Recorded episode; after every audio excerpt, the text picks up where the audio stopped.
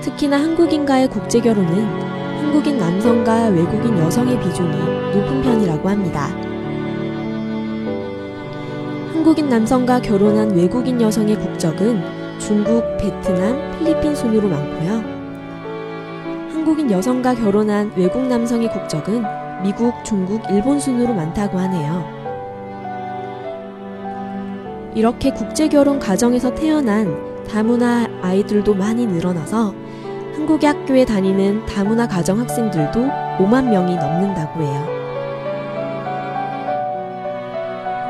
제가 초등학생이던 10년 전까지만 해도 한 학년에 다문화 가정 학생이 많아야 2명 정도였던 걸로 기억한데 말이죠.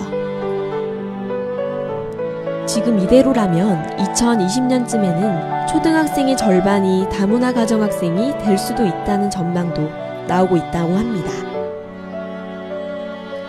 특히나 한국의 국제 결혼의 경우 한국 남성과 외국인 여성 커플의 경우에는 국제 결혼 중매를 통해 만나는 경우가 많고 한국인 여성과 외국인 남성 커플의 경우에는 연애 결혼으로 가정을 이룬 경우가 많다고 해요.